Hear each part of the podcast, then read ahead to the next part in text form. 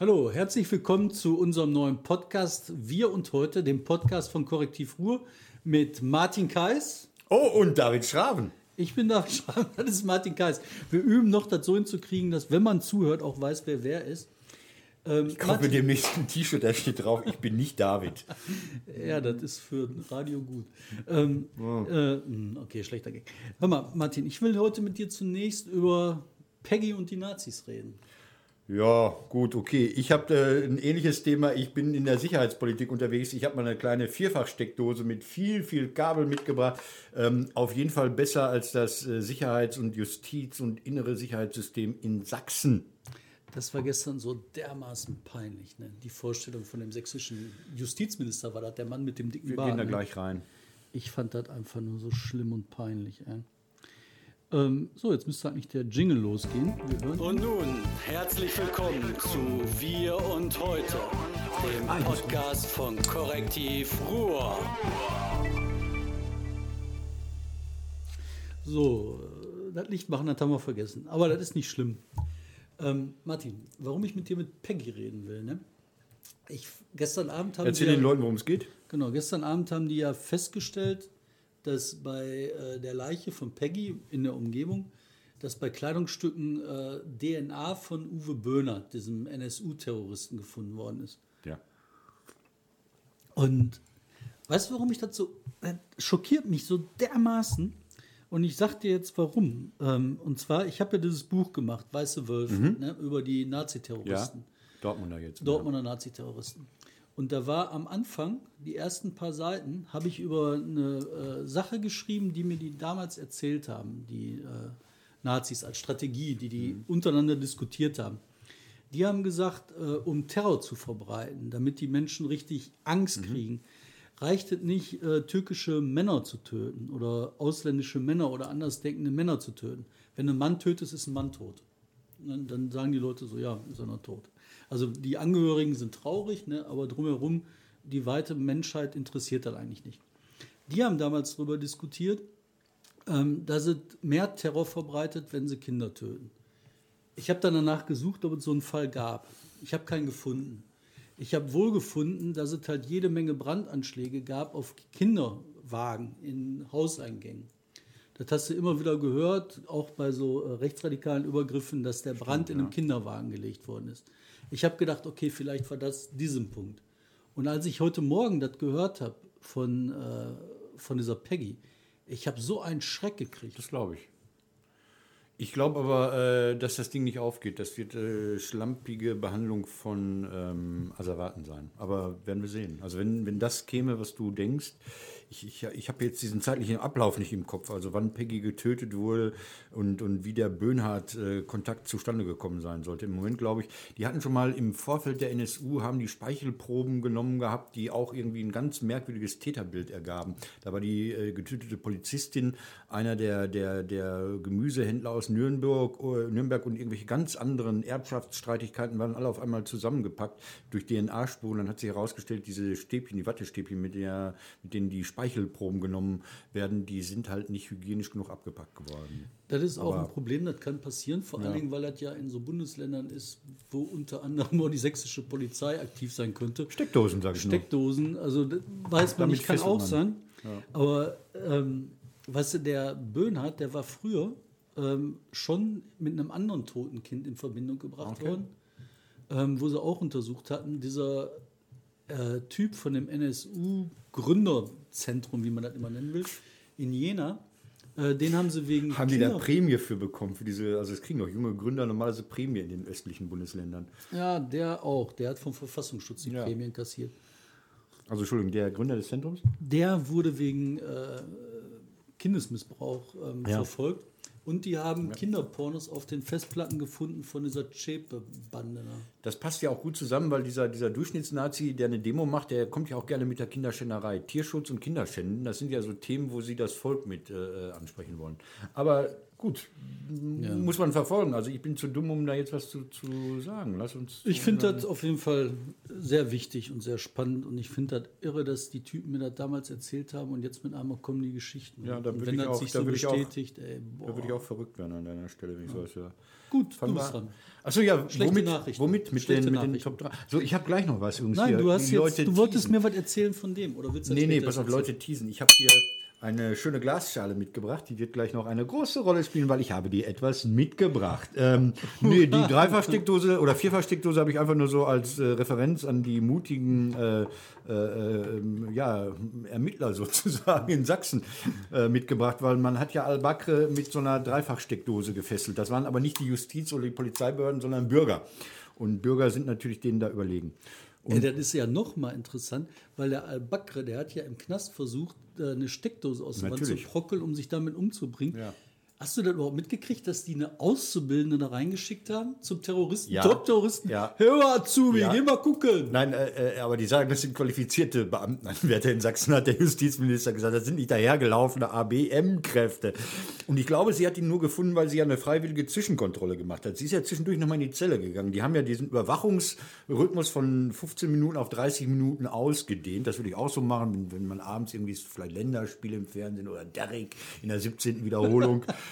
Und ich glaube, die ist einfach nur promigeil gewesen. Die ist nicht dienstbeflissen, wie man gesagt hat, sondern die hat, ah, ich kann mal einen Terroristen angucken. Deshalb hat die da reingeglotzt, hat vielleicht das Handy schon in der Hand gehabt, wir wissen es nicht. Ja, aber wenn du dir dann überlegst, ne, dann, ich meine, Selbstmordattentäter, ne, der sich eigentlich umbringen will, Ja. nö, nö, der ist nicht selbstmordgefährdet, ne, der hat gar nichts. Sag mal, das sind doch keine, die sind doch behämmert, ey. Ja, die, sind, die ignorieren weg, das ist so. Ähm, Das ist schon ein ziemliches Pack, ne? Ich wollte mich nochmal für den letzten Podcast nicht entschuldigen, sondern rechtfertigen. Ich habe ja mit meiner Prognose, was die Nobelpreisträger anbelangt, so richtig daneben gelegen. Man hat mich aber auch ins offene Messer laufen lassen. Während der Aufzeichnung tickerte hier rein, wer den äh, Friedensnobelpreis bekommen hat. Und ich habe immer noch für Merkel plädiert. Ich halte mich immer noch für denjenigen, der Recht hatte.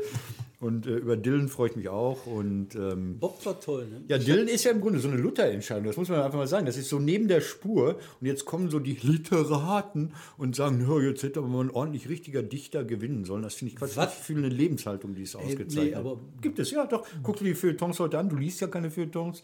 Bob, Bob ist ein Superdichter. Ja, Hurricane. Weißt du, Hurricane, das war so ein politisches Gedicht ne?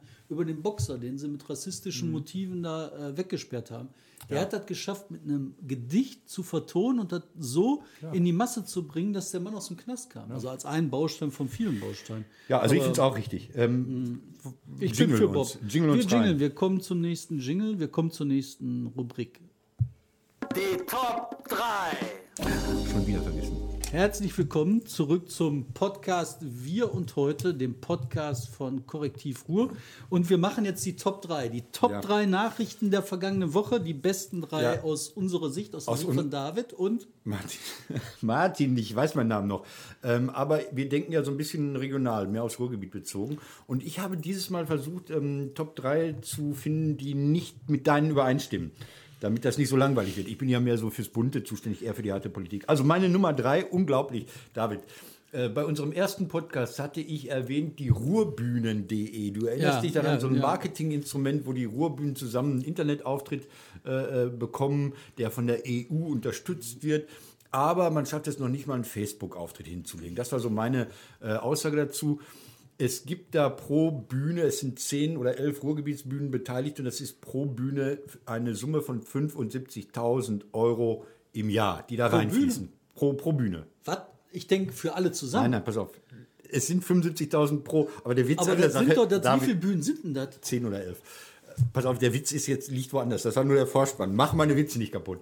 Und dann dachte ich mir, okay, man hat mehr Geld, man macht damit unsinnige Sachen. Jetzt kommt der eigentliche Witz an der Sache. Die Stadt Dortmund hat postwendend den neuen Haushalt eingebracht. Was haben die gemacht? Die haben den Kultureinrichtungen 75.000 Euro für Publikationen gestrichen. Nicht im Ernst. Doch, das heißt, man kriegt Mittel der EU eingeworben und einen Tag später streicht die Stadt Dortmund diese 75.000 Euro aus dem normalen Etat.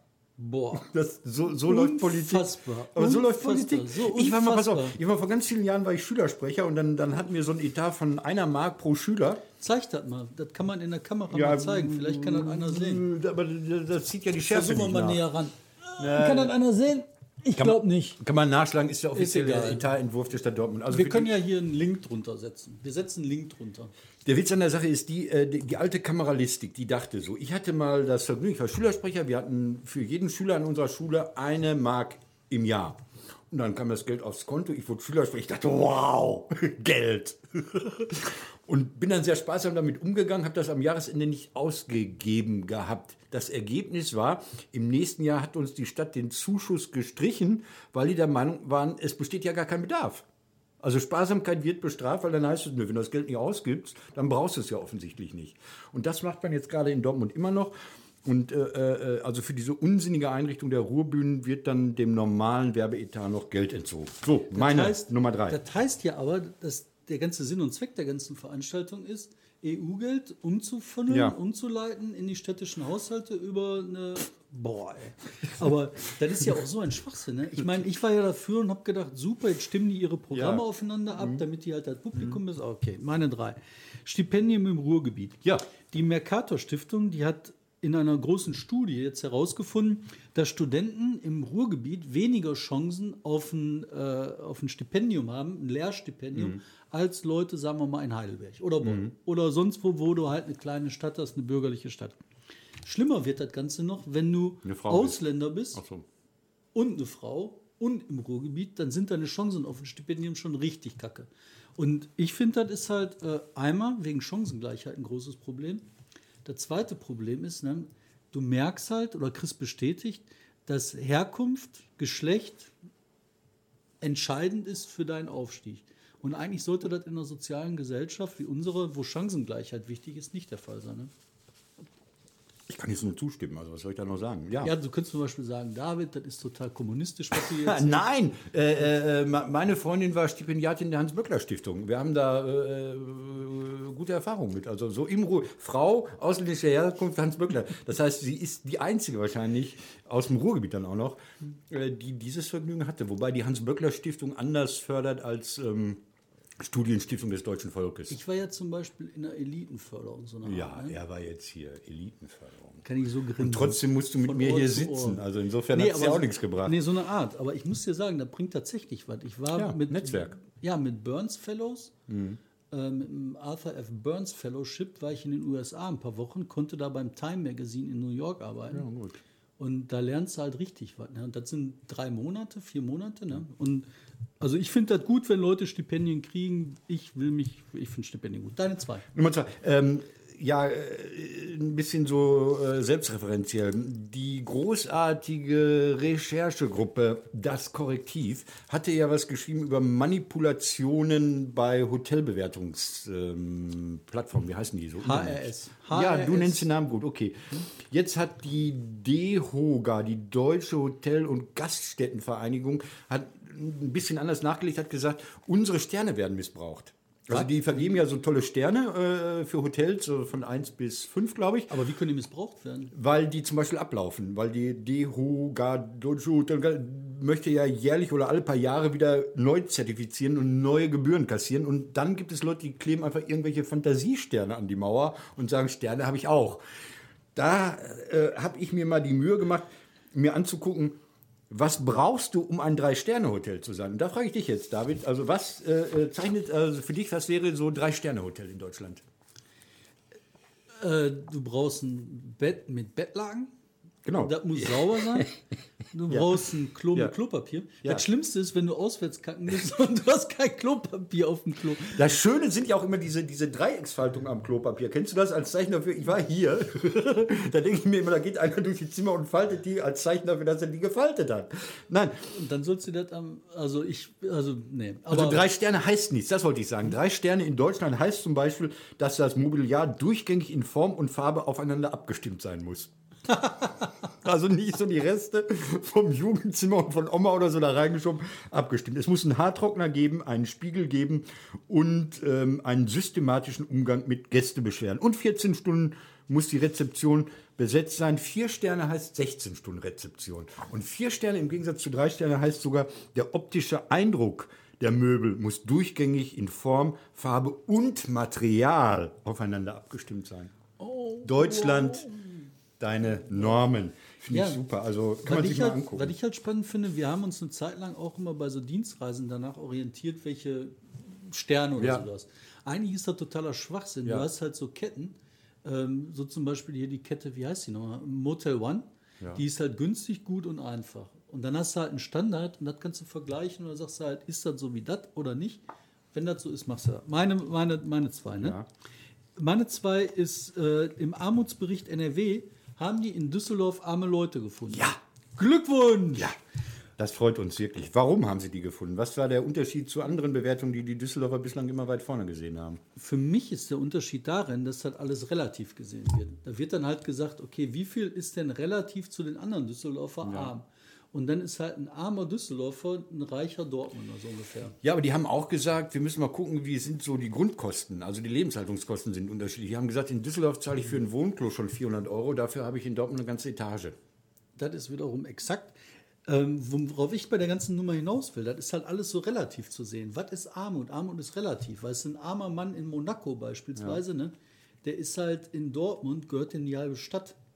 Und das finde ich, muss man immer so ein bisschen berücksichtigen. Und ich finde, das ist schwierig, wenn man den Armutsbegriff so inflationär gebraucht. Ne? Dass dann mit einmal übersehen wird, was ist denn tatsächliche Armut? Und die hast du nämlich auch. Und wenn du dann wieder überlegst, was ist in der Dortmunder Nordstadt los? Was ist los, wenn du in Gelsenkirchen bist, wo du 40 Prozent Kinderarmut hast? Das ist ein ganz anderer Schnack als das, was die in Düsseldorf arm nennen. Unter den Eunuchen ist der eineige König. Genau. Nummer eins. Nummer eins. Deine Eins, deine Eins. Ich habe so ernste Sachen heute. Ne? Den Ja. Tag. Wie schlechte Laune, ey. Ich habe auch Ja, so du hast, du hast ernste Sachen. Bei mir kommen auch noch ernste Sachen. Wir gehen so langsam in den November rein. Da ist das Thema Tod und Trauerkultur dann auch groß. Äh, meine Nummer eins ist aber ein sehr erfreuliches Thema. Das ist die wunderbare Stadt Essen, die es jetzt geschafft hat, ihren Kämmerer wegzubefördern. Martin, Martin Klieve. Ähm, Nee, wieso das? Der war gut, der Mann. Der hat da gute Arbeit gemacht. Ja, und deshalb wird er jetzt belohnt und wird jetzt irgendwo sowas äh, Geschäftsführer bei irgendeinem Konzern, der der Stadt gehört, Stadtwerke, EVV, das durchschaue ich nicht so genau. Und weil die Stadt Essen so ist wie alle, macht er das nicht alleine, sondern man nimmt den Geschäftsführer der Verdi, also den Arbeitnehmervertreter, und schiebt den auch noch auf den gleichberechtigten Posten. So Altes Muster, wir dachten alle, Thomas Kufen, wow, neuer Wind. Anscheinend, ich weiß nicht, ob Klieve nicht so sozialverträglich ist oder so, abgeschoben werden muss oder so, oder ob der irgendwie eine kranke Mutter zu pflegen hat oder was, ich weiß es nicht. Das ist total traurig. Der hat ein paar Sachen gemacht, Ja. die waren wirklich gut. Ne? Aber er war mal mein Held. Ich habe den vor ein paar Jahren mal zum Pannekopp-Orden beim Geierabend nominiert. Wir suchen ja immer Leute, die besonders geleistet haben. Und da hatte er gesagt, man müsse jetzt arme Städte im Ruhrgebiet nicht weiter unterstützen, sondern einfach auflösen. hat er gesagt, weg damit. Ja, so den anderen Städten zuschlagen. Da dachte ich mir, tolle Idee, aber finde mal einen Idioten, der die Dortmunder Nordstadt übernimmt. Das haben sie in Bottrop versucht mit Gladbeck. Aber Deine Eins. Meine, so, nee, meine Eins. Ich will noch was zu Klieve sagen. Also, Ja. was, was ich mir vorstellen könnte, ist, du hast im Moment im Ruhrgebiet so eine breite Bewegung, die anschwillt, die sich vom RWE befreien will. Ja. Beziehungsweise das RWE will sich auch von den Kommunen befreien. Die wollen, dass die Aktien verkauft werden. Und der Klieve war einer von denen, die eher dagegen waren. So ist meine Erinnerung. Vielleicht ist das an der Front was zu sagen. Das müsst Aber- ihr recherchieren. Ich habe nur Meinung, ihr habt Wissen. Ja, aber der Typ, der ist gut. Äh, Eins. eins ist schon wieder ein trauriges Thema. Oh. ähm, oder ein, ein Thema, was einen eher zum Aufregen bringt. Ne? Und zwar haben die äh, aufgrund einer Anfrage im Landtag NRW festgestellt, dass es in NRW 19 Kinderehen gibt. Ehen Ja. mit Menschen unter 16 Jahren. Haben die jetzt unter 16 oder unter 18 gesagt? Unter Drauf achten. 16, unter 16. Weil, weil äh, Unter es gibt auch 16. durchaus katholische, polnische. Es gibt, Unter auch durch, 18? es gibt auch durchaus katholische. unter 15 dabei.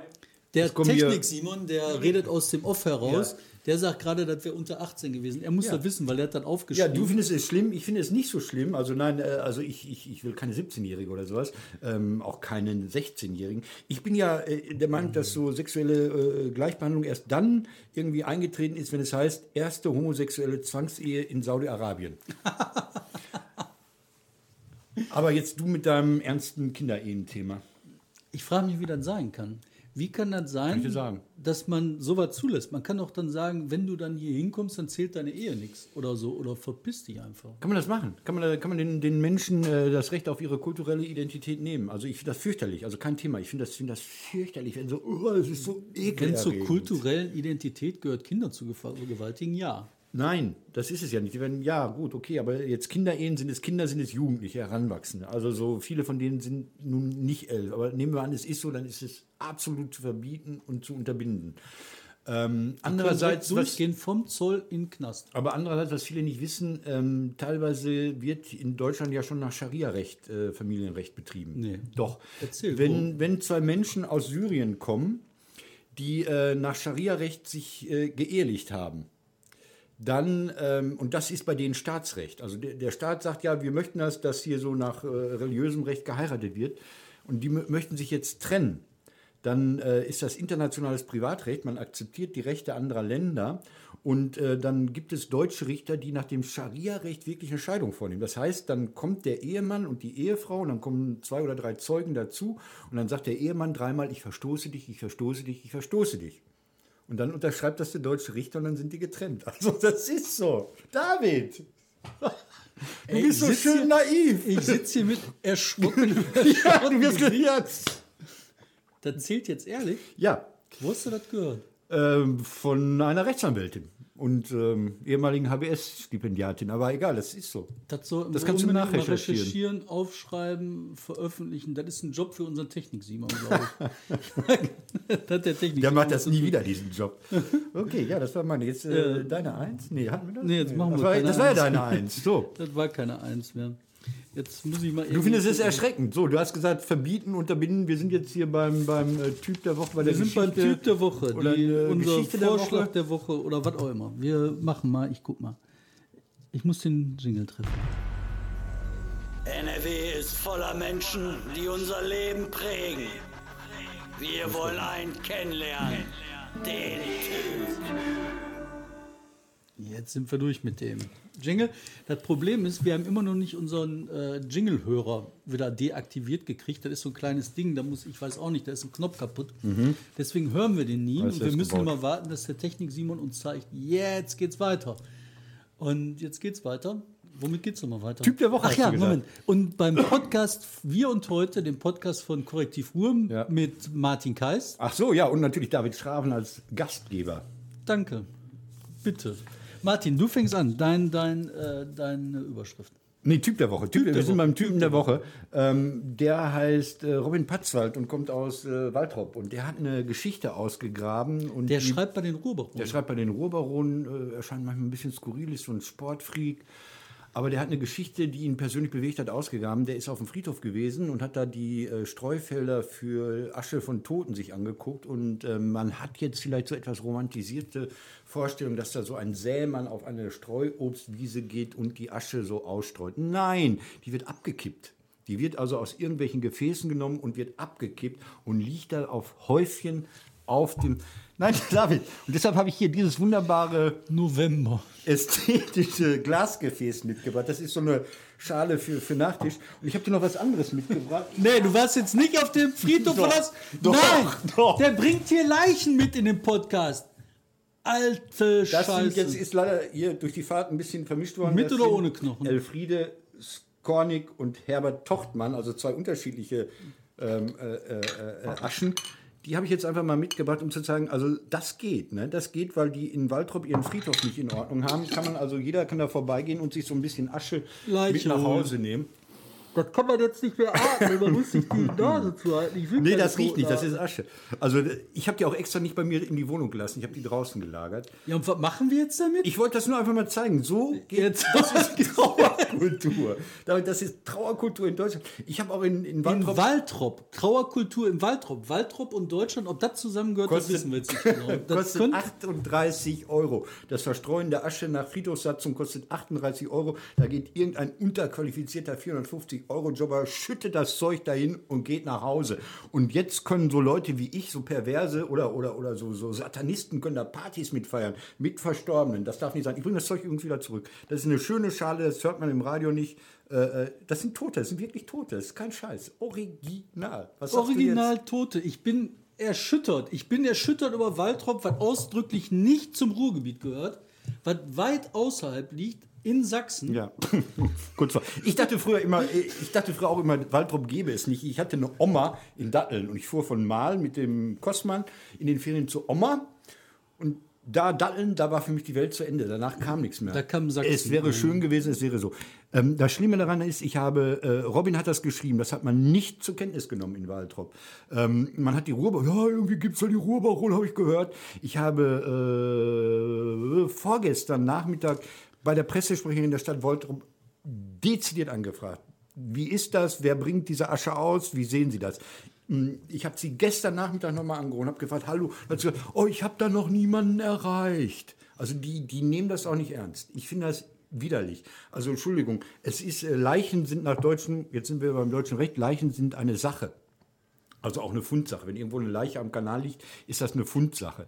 Also es, äh, äh, aber es gibt sowas wie Totenwürde und das darf nicht sein, dass ein Vollidiot irgendwie da hingeht und mit einem Löffelchen oder einem Eimer äh, und einer Schaufel da, da, da, da Leichen von der Wiese kratzt. Waltrop. Waltrop. Das Also da rege ich mich jetzt wirklich auf. So jetzt dein, dein Typ der Woche. Ich aber dir, wir das verdanken ist eine Sendung. Wir sind hier in einer Sendung. Nur tote, schlechte Laune. Nein, das ist ja. Es gibt ja auch Leute. Wir müssen äh, pass auf, nein, noch ganz kurz. Gleich. Pass auf, bei, bei, bei schlechter Laune. Äh, am 1. November werden auf dem Zentralfriedhof in Wien, den ich sehr liebe, ähm, werden über 200.000 Menschen sein. 200.000, das ist eine katholische Gegend, äh, werden über 200.000 Menschen. Der Busverkehr, die haben eine eigene Buslinie auf dem Friedhof in äh, Wien, der wird an dem Tag nicht fahren. Und was sehr schön ist, auf dem Wiener Friedhof, wer jemals da ist, Tor 2 oder 3, das ist so ein kleines Museum, da kann man äh, Honig kaufen, der auf dem Friedhof von Wien Aber ich bin immer noch bei Waltrop. Überleg Ja. dir mal, wenn im Waltrop die Leute auf den Friedhof gehen, ne, da hat das geregnet, dann trampeln die durch die Matsche, dann trampeln die durch die Leichen. Nein, Dann die sind so ein die- bisschen auf so einer Wiese. Das Schlimme ist, wenn, Ja, aber die laufen ja über die Wiese, die Menschen. Dann laufen die durch Ja, die ja, Matschwiese, die dann trennen haben die auf die dem- Toten ja. in der Hose, dann Ja. gehen die damit nach Hause, die Köter laufen da durch. Ja, und das ist so unfassbar. schlimmer, schlimmer ist, wenn es nicht geregnet hat, wenn es trocken ist und die Asche dir in die Klamotten geweht wird. Ich finde, das geht nicht. Leute, äh, äh, habt eure Beerdigungsrituale verbrennt, Leute, lasst die verrotten oder sonst irgendwas. Aber wenn Asche-Streufelder da sind, dann heißt Streuen für mich streuen und nicht abkippen. Das ist echt so wie, wie, wie weiß ich nicht, die, die Asche vom Ofen irgendwie so, oh, neben die Tonne gekloppt. Das sind echte Menschen, Leute. Das sind Menschen, das sind Leben. Ich habe hier auf unserem Tisch zwei Menschenleben stehen. Das ist doch unglaublich. Ich Das bringe die zurück, Leute. sein. Ich werde sie äh, äh, feierlich wieder in Waldrop bestatten. So, jetzt dein Typ der Woche. Wir sind Dagegen kann ich überhaupt gar nicht anstinken. Mein Typ der Woche ist immer noch Bob Dylan und der Ja. Bob Dylan komponiert jetzt ein Lied für die Toten von Waltrop. Like a Rolling Stone. Mhm. Ich kann nicht singen. Ja, ich auch nicht, aber Bob Dylan ja auch Aber nicht insofern. so. Okay, wow, äh, harter Stoff heute bei uns. Wir machen jetzt die Überschrift der Woche. Wir wollen wissen, was passiert. Die Überschrift. So, Technik Simon hat das Zeichen gegeben, der Jingle ist zu Ende. Unsere Überschrift der Woche. Was wollen wir nächste Woche hören? Diesmal im Podcast Wir und heute, dem Podcast von Korrektiv Ruhr. Ähm, meine, Überschrift. meine Überschrift äh, der Woche wäre ähm, Buchfink sauer, wieder nur Vize-Vogel des Jahres. Also es gibt ja diese zum Jahresende diese absurden Vögel des Jahres, Fisch des Jahres, Baum des Jahres. Und äh, dieses Jahr ist es, ähm, Baum des Jahres ist die Fichte und äh, Vogel des Jahres, glaube ich, der Waldkauz. Was macht der Buchfink? Der muss doch irgendwie sauer sein, ja? Dass er als Vegetarier, wäre ja auch mal so ein Thema, äh, es nie auf Platz 1 schafft, immer diese, diese, diese Fleischfressenden, diese äh, äh, immer ihm die Schau stehen. Also Buchfink sauer, wieder nur Vizevogel. Boah. Ich komme nicht über die Leichen weg, ey. Wir Ja. sitzen hier zu viert am Tisch. Nee, das sind zwei. Du hast ja gesehen, das ist ein wir Unterschied. zwei, Ach so, ja, wir stimmt. Ja. zwei, vier. Ne? Das ist echt abgefahren, ey. Also ich, äh, in meiner tiefen Erschütterung ist auch meine Überschrift der Woche hoffentlich eine schöne. Shuttle vom Bottrop nach Düsseldorf eröffnet. Mein Shuttle. Ich möchte einen Shuttle. Und zwar, ähm, du hast halt Wohnungsnot. Wer will schon nach Düsseldorf? Ja, die Leute, die arm sind. Ähm, also meine Idee ist eigentlich, äh, du hast in Düsseldorf Wohnungsnot, da ist das teuer zu wohnen. Und Von Düsseldorf nach Bottrop sind das nur 20 Minuten. Da könnte die Stadt Bottrop sagen, wir machen einen Shuttle-Dienst von Bottrop direkt zur Düsseldorfer Uni. Jeder Student, der gerne eine billige Wohnung haben will, kann in Bottrop wohnen. Wir kutschen den morgens dahin für Taubenüsse, holen den abends zurück für Taubenüsse. Wir machen in Bottrop eine Siedlung für Studenten. Du hast junge Leute da, du hast Kneipen, die sich entwickeln, du hast Menschen, die Kinder kriegen, du hast eine junge, blühende Stadt. Das wäre meine Idee. Das machst du von Innenstadt zu Innenstadt. Technik Simon guckt mich auch kritisch an, er glaubt auch nicht an die Idee. Ich habe noch keinen gefunden, der an die Idee glaubt. Glaubst du David Idee? glaubt an Bottrop. Ich glaube, du irrst, weil ähm, die Präsenzuni ein Auslaufmodell ist. Also ich habe äh, Kontakt zu jungen Menschen, und die sehe ich im November irgendwo in Dortmund und so, nicht an der Uni, an der sie studieren. Ich frage, was machst du hier? Sagt er, Präsenz? Alter, mache ich alles online. Ja, ich finde Aber die Idee ist super. Nein, rettet Bottrop. Rettet der Bottrop. letzte, der nach oben Was macht, denn, was, macht denn euer, Kampfgeist. was macht denn euer Bottroper Filmgeschäft? Das war doch mal hier so das neue Hollywood. Was ist denn... Ach, alles im Arsch. Ach so, Das in Bottrop ist wie immer. Also, wenn die Idee nicht klappt mit dem Shuttle, dann bin ich für die Idee Klos für Omas in der Bottroper Innenstadt. Ja. Alle 50 Meter ein Klo, damit die Stadt mit Omas bevölkert wird. Ja. Irgendwas musst du machen. Ey. Streufelder. Ich sag mehr Streufelder. Streufelder. ey, wir haben hier live einen Skandal enthüllt. Nein, das, das, wir, wir hängen uns nur dran. Ich muss das wirklich sagen. Äh, äh, beschäftigt hat das Robin Patzwald, der für die Ruhrbarone geschrieben hat. Ich habe mich da nur dran Patzwald gehängt. von den Ruhrbaronen hat den Skandal enthüllt. Wir haben den Skandal auf den Tisch gestellt. Das war für heute inklusive Skandal um Leichenbestattung in Waltrop, was eindeutig Sachsen ist, äh, bei Wir und Heute, dem Podcast von Korrektiv Ruhr. Wir sind am Ende unserer Sendungszeit. Wir ich sind diesmal wieder mit nach Hause. sehr gut mit der Zeit. Ich danke allen teilnehmenden Partnern, inklusive Technik Simon, und beende die Sendung. Auf Wiedersehen, meine Damen und Herren. Das habe ich übrigens extra gemacht, dass ich dich vorher nicht informiert habe. Ich wollte dein entsetztes Gesicht haben. Da, ey, das interessiert die auch nicht. Ihr ruft an. Die sind auch so, so, so, was nicht in der Waldrupper Morgenpost steht, interessiert die. Das muss Ja. nicht nur in der Waldrop Nein, aber die, die, die, die raffen das nicht, die raffen das nicht, dass, dass, dass, dass Robin das in die Welt gesetzt hat. Das interessiert die auch nicht. Die haben, also du warst ja diese Frau Erich oder so.